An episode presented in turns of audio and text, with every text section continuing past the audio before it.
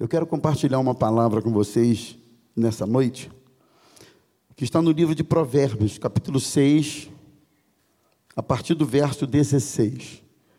Provérbios, capítulo 6, dos versos 16 ao 19.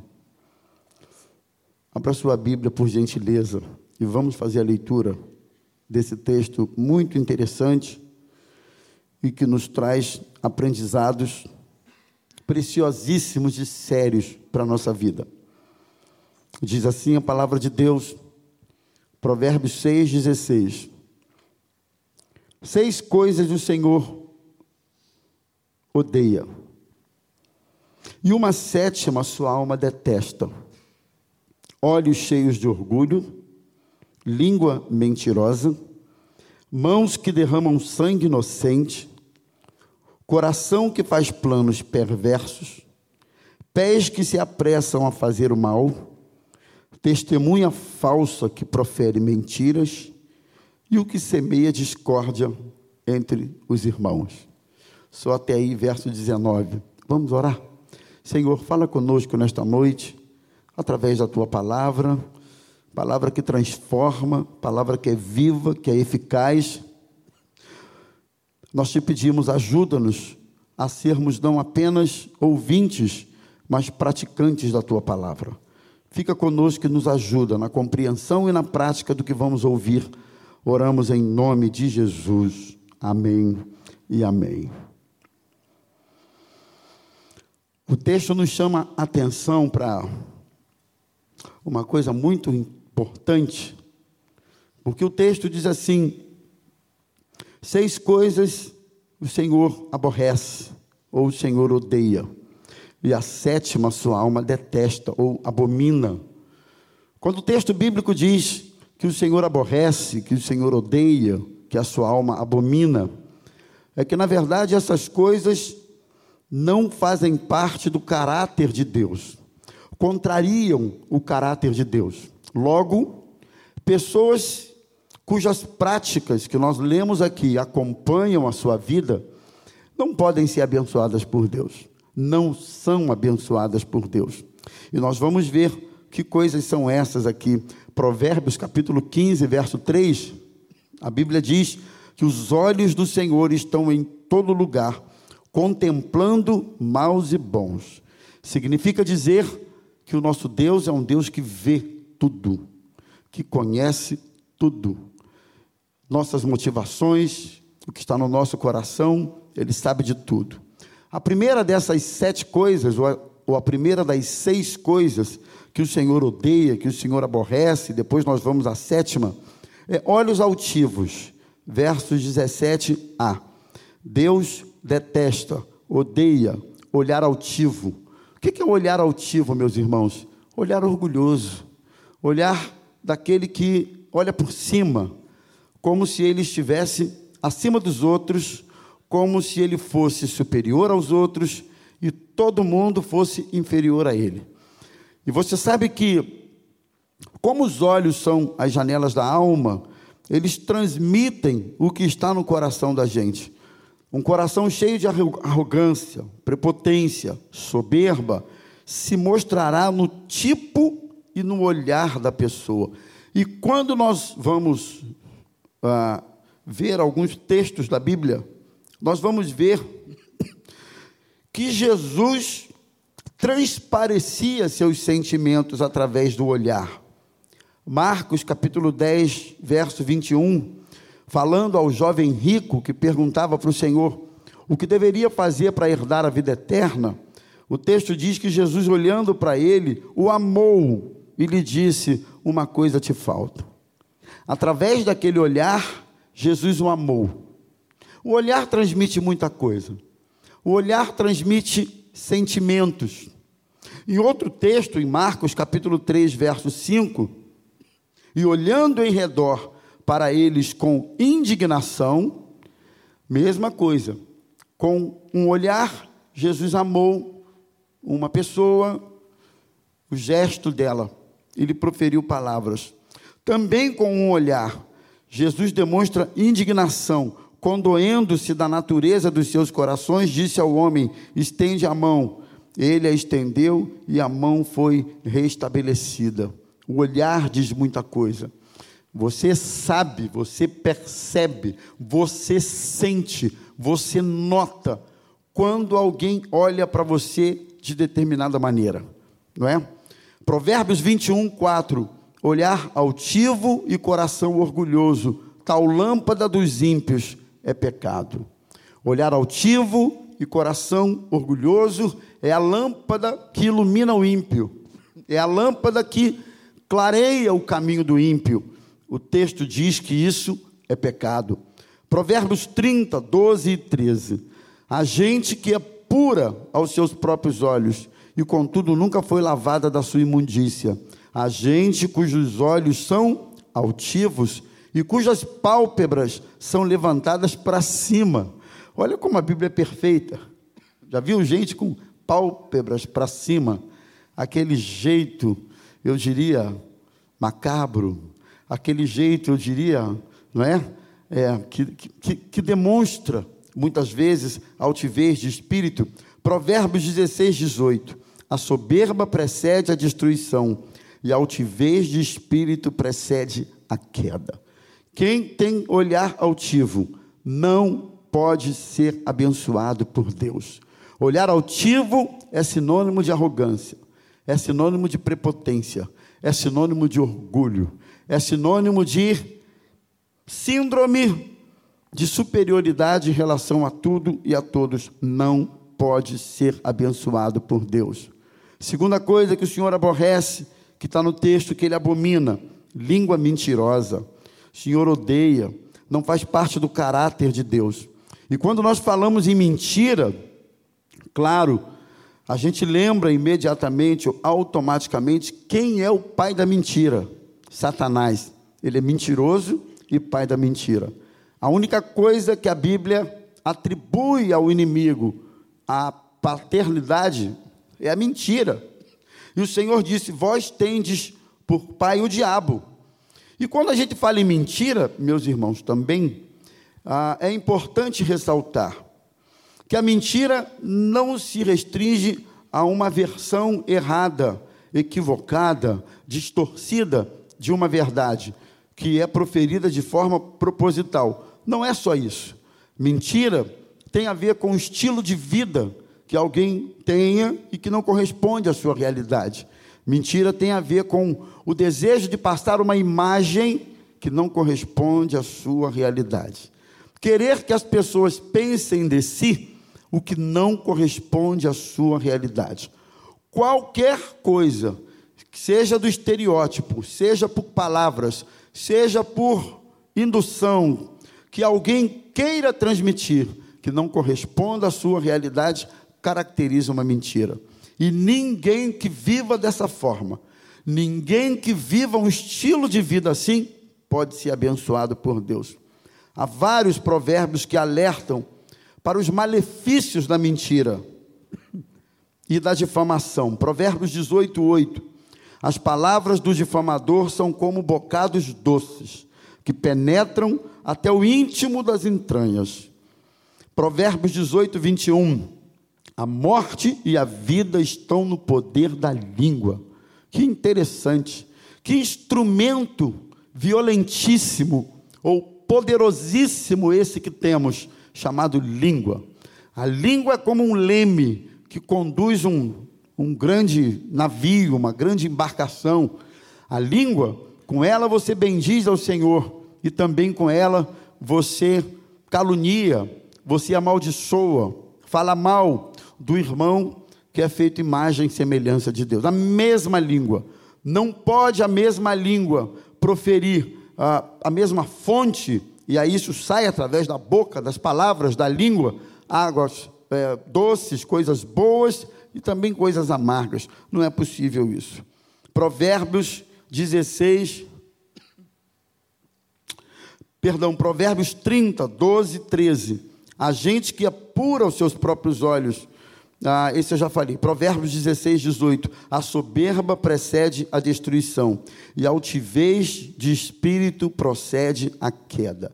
todo altivo de espírito vai cair. Todo que tem língua mentirosa vai se enrolar. O mentiroso, o de língua mentirosa, alguém disse que a mentira é interessante. A mentira, você precisa ter uma criatividade gigantesca para sustentar a mentira, né? Para manter ah, manter-se quando você mente. Provérbios 18, 21 já li. Provérbios 16, 27. O homem vil suscita o mal, e nos seus lábios há como que um fogo ardente. O homem vil suscita o mal, e nos seus lábios há como um fogo ardente. Meu Deus, que Deus nos livre de língua mentirosa. Que Deus nos liberte disso. Provérbios 20, 19. O que anda mexericando. Olha o termo que a Bíblia usa. Revela segredos. Pelo que não te metas com quem muito abre os seus lábios. Entendeu? Não te metas com quem fala demais. Não te metas com quem fala muito.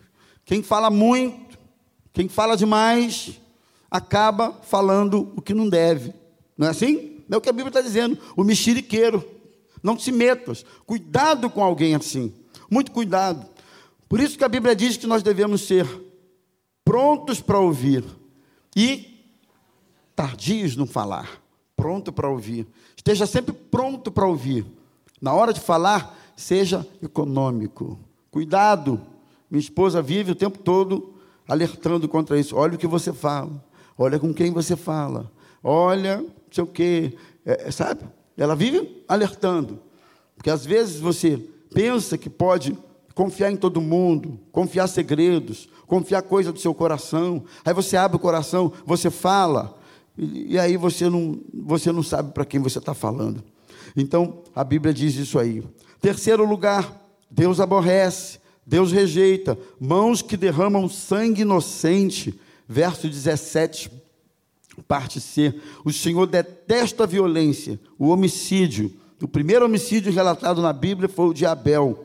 Gênesis capítulo 4, versos de 8 a 10. Falou Caim ao seu irmão Abel, e estando eles no campo, Caim se levantou contra o seu irmão Abel e o matou. Perguntou, pois, o Senhor a Caim: Onde está Abel, teu irmão? Respondeu ele: Não sei. Sou eu, porventura, guarda do meu irmão? E disse Deus: O que que você fez? A voz do sangue de teu irmão está clamando a mim desde a terra. E aí o espírito de violência, irmãos, vem se disseminando desde que esse mundo é mundo até os dias de hoje. Gente que derrama sangue inocente, não é? Não basta a maldade, não basta o assassinato, não basta tem que ser com requintes de crueldade, tem que ser com esquartejamento. Já viu? Gente que comete esse tipo de coisa, Deus aborrece, Deus rejeita, mãos que derramam sangue inocente. Cuidado com a violência. Deus aborrece, coração que trama projetos iníquos. Verso 18, parte A do versículo. No caso de Caim, o Senhor advertiu de que o seu coração estava contaminado pela maquinação do mal. Se não te procederes bem, o pecado jaz à porta, e sobre, e sobre ti será o seu desejo, mas sobre ele tu deves dominar. Coração que trama projetos iníquos. Falei de manhã, coração que se inclina para o mal, que se inclina para projetos iníquos. Há pessoas assim, né? Pessoas que o coração é maldoso, o coração não, não articula, não pensa, não trabalha em função de outra coisa a não ser da maldade em relação aos outros. Deus abomina, Deus não abençoa. Tiago explica o processo do pecado. Ninguém sendo tentado, tentado diga sou tentado por Deus, porque Deus não pode ser tentado pelo mal e a ele, e, e ele a ninguém tenta. Cada um, porém, é tentado quando atraído e engodado pela sua própria concupiscência. Então, a concupiscência, havendo concebido, dá à luz o pecado, que uma vez consumado gera a morte.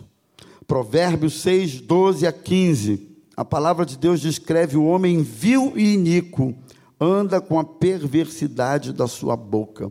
Cuidado com gente que trama projetos iníquos. Cuidado em andar perto de pessoas assim. Coração inclinado à maldade. Pisca os olhos, faz sinais com os pés e acena com os dedos. Gente assim, perversidade no coração, todo tempo maquina o mal e anda semeando contendas. Isso ainda em Provérbios capítulo 6, a partir do verso 12. Pelo que a sua destruição virá repentinamente, subitamente será quebrantado, sem que haja cura. A abominação para o Senhor são os perversos de coração, mas os que são perfeitos em seu caminho são o seu deleite. Permita ao Senhor que nesta noite o nosso coração seja um coração transformado por Jesus, um coração mudado por Jesus, que Ele tire de nós um coração duro, um coração de pedra, insensível, um, um coração adoecido e coloque um coração de carne e ponha nele o seu espírito. Permita ao Senhor que nesta noite o seu coração seja um coração transformado por Deus. Só Jesus pode fazer isso. Só o Espírito Santo pode fazer isso. Ninguém mais pode. Deus aborrece pés que se apressam e correm para fazer o mal. 18, parte B do versículo. Deus aborrece. Pés que se apressam. Conheço gente assim. Acho que você também deve conhecer. Gente que se apressa para fazer o que não presta. Não é? Gente é impressionante. Você solta a pessoa, você deixa a pessoa escolher o seu próprio caminho, você deixa a pessoa caminhar, ela vai para o caminho que não presta. Seus pés apressam para aquilo que não presta, para aquilo que representa a maldade. É preciso pedir a Deus sempre sabedoria, para que não sejamos precipitados, impacientes, ingênuos, fracos nas tentações, nas ciladas do diabo. Cautelosos, não corra para o mal, seja cauteloso, gosto muito disso. Eu acho que isso tem a ver com o tempo, com a idade. Está ficando velho, né? Aí você vai ficando assim, mais cauteloso. Você vai ficando mais reflexivo. Você pensa uma, duas vezes, três, ou quantas forem necessárias antes de fazer alguma coisa. Cuidado com a precipitação, cuidado com a impaciência. Né? O precipitado tropeça nas próprias pernas por causa da sua precipitação. E a Bíblia tem um alerta para nós: não é bom agir sem refletir. E o que se apressa com seus pés erra o caminho. Não é bom agir sem refletir. Não é bom tomar decisões sem refletir. Não é bom fazer escolhas sem refletir. Não é bom. O que se apressa com os pés acaba errando o seu próprio caminho. Gente afobada, aqui não tem ninguém assim, não, tem irmãos? Eu sei que não tem. Só lá na Maranata do Afeganistão é que tem. Aqui não, aqui em Praça Seca, todo mundo é cauteloso, todo mundo é calminho, todo mundo é, né? Cuidado com as escolhas que você está fazendo. Deus aborrece testemunha falsa que profere mentira não é? Articula contra o próximo de forma mentirosa. Deus aborrece gente assim, que fala falso testemunho contra o seu próximo. Deus aborrece gente assim. Deus rejeita gente assim. Atos capítulo 6, temos o relato de como Estevão teve que enfrentar acusações de falsas testemunhas.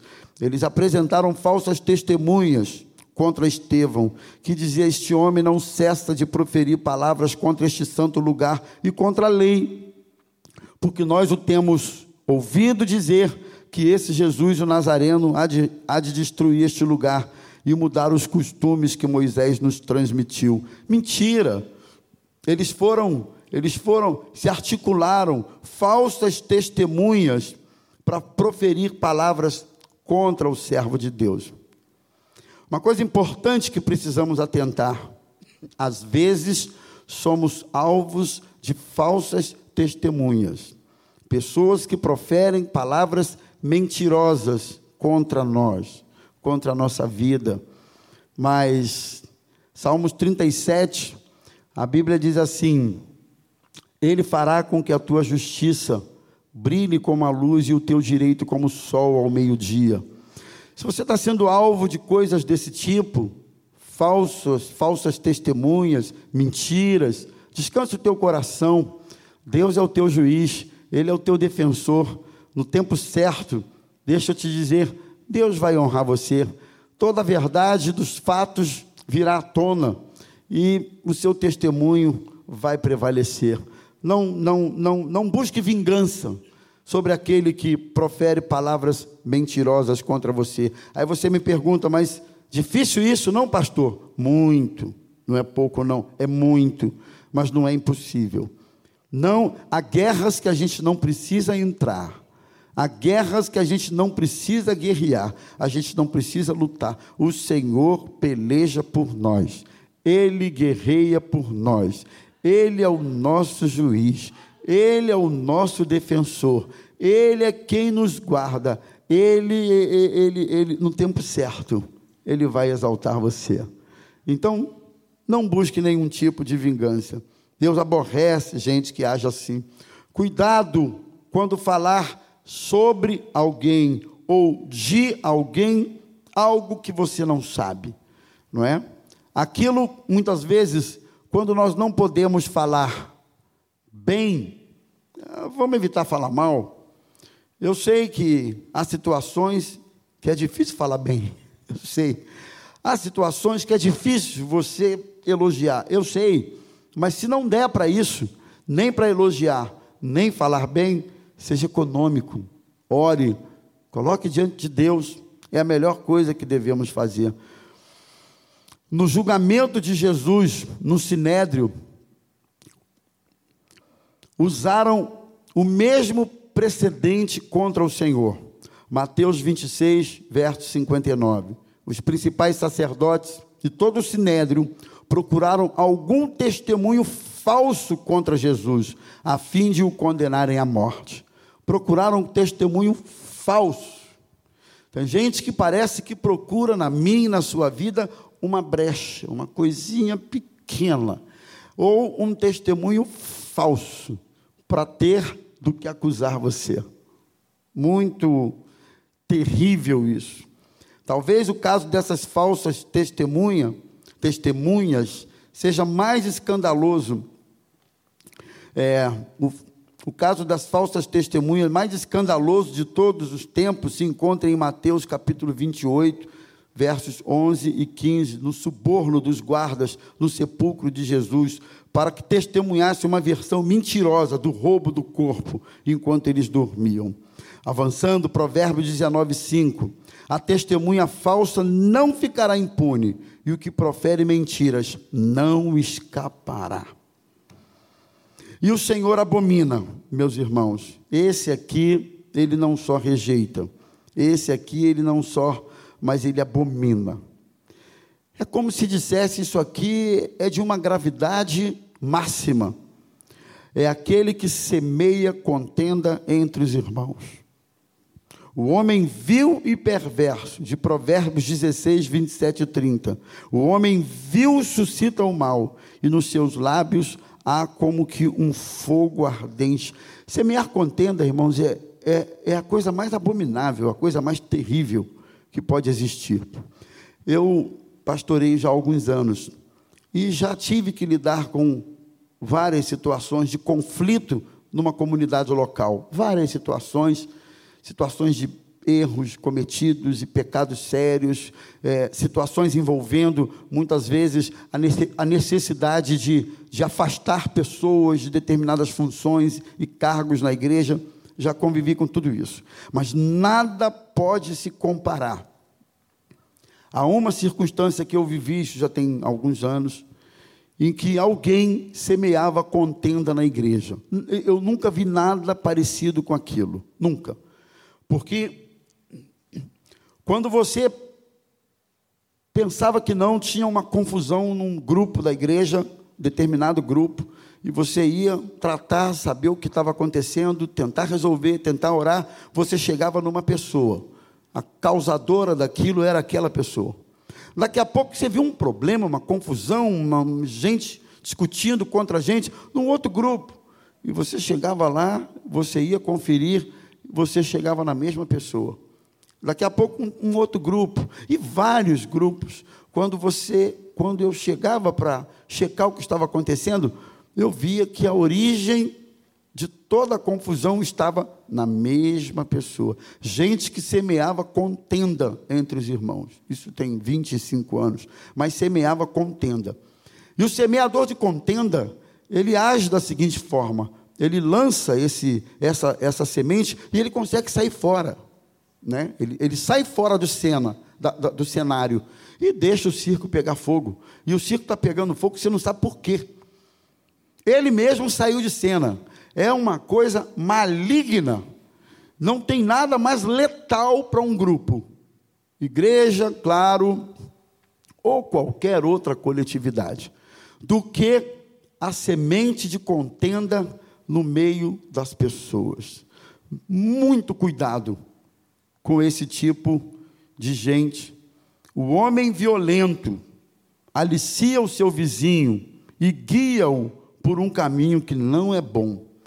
Quando fecho os olhos, falo para maquinar perversidade.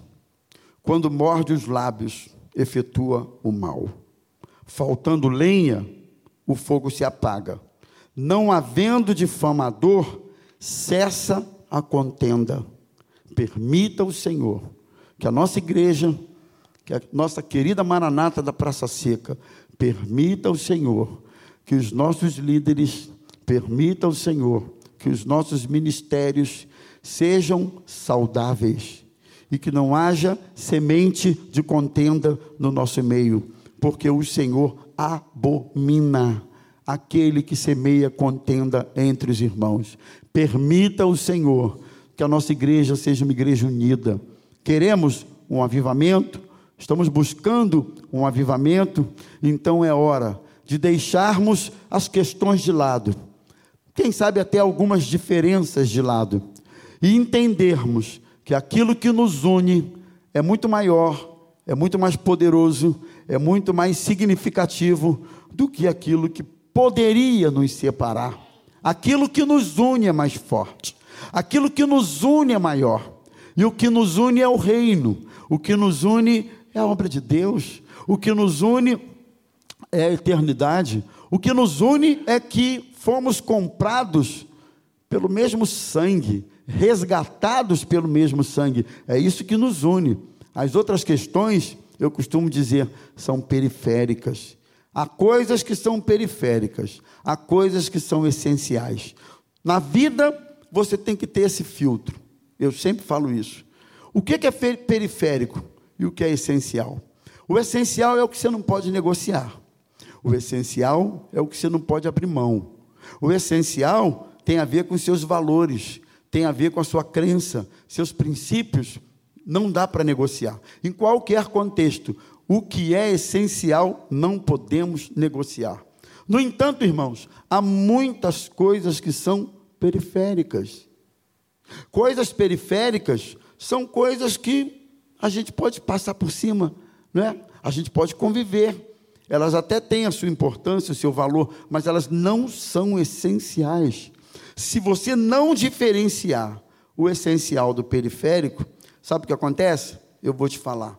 Você não para em igreja nenhuma, você não para casado com ninguém, você não para em empresa nenhuma, você não desenvolve nada a longo prazo se você não souber separar o essencial do periférico. Há coisas que até podem ser objeto de um certo embate ou discussão, mas são periféricas. Eu posso conviver, eu sou casado há 30 anos, e quem é casado há 30 anos, ou até menos, vai entender bem o que eu estou falando. Tem coisas que eu concordo com a Zazá, ela concorda comigo, ótimo, maravilha, todo mundo feliz. Tem coisas que a gente não concorda, mas elas são periféricas. Eu consigo respeitar, eu consigo amar, eu consigo conviver, eu consigo me inspirar, eu consigo caminhar, eu consigo respeitar, mesmo não concordando muito. Nós precisamos ter essa maturidade para a gente poder conviver em coletividade de maneira saudável, lidando com as diferenças, mas lembrando que aquilo que nos une é mais importante, é mais precioso, é mais significativo do que aquilo que poderia nos separar. Amém? Estamos juntos até aqui? Então, muito cuidado com a semente de contenda. Como o carvão para as brasas e a lenha para o fogo, assim é o homem contencioso para acender rixas. Assim como é o carvão e a lenha para o fogo, o homem contencioso para acender rixas é a mesma coisa. E você sabe qual é a pior rixa que tem? Que existe? É a rixa travestida de espiritualidade. Essa é a pior de todas, irmãos. E aí, amigo, só os crentes fazem isso, não tem jeito. E eu vou mais ou menos te dizer como ela é. É, é alguém que chega assim, fulano, você sabe do que aconteceu com Beltrano? E aí a pessoa diz: Não, não sei. Menino, eu nem te conto. Olha, nós precisamos orar. Precisamos orar pelo Anderson. Sabe o que aconteceu com ele? Não, não sei. Olha, nem te falo. Nem te falo. Você não sabe. Tem, olha, mas é para a gente orar, tá bom? Isso é só para a gente orar. E aí, você sabe que todo, todo o, o, o semeador de contenda, ele testa o espírito do outro. Se ele encontra um hospedeiro do outro lado, um receptor dessa mensagem do outro, ele vai.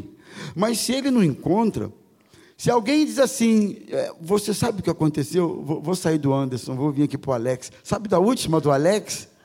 Não, não sei não. Aí você diz assim, olha, eu não sei e nem quero saber. É, é para orar por ele, vamos orar, mas nem estou interessado em saber. A coisa acaba ali mesmo, sabe? A rixa, a semente da contenda, acaba ali mesmo. O problema é que nós não agimos dessa forma. A gente recebe e a gente diz: "Oh, vamos orar sim". Aí daquele vai para o outro. Sabe o que aconteceu com Alex? Não. Ih, minha filha, nem te conto. Mas olha, para a gente orar por ele, tá bom? Não, tá bom. Daqui a pouco a igreja inteira sabe o que aconteceu com Alex. E sabe o que aconteceu com Alex? Nada. Se você estava curioso para saber, quebrou a cara. Nada. Aconteceu nada. O problema é a coceira. É o quê? E, ó, e também não aconteceu. que fique claro, né, Anderson?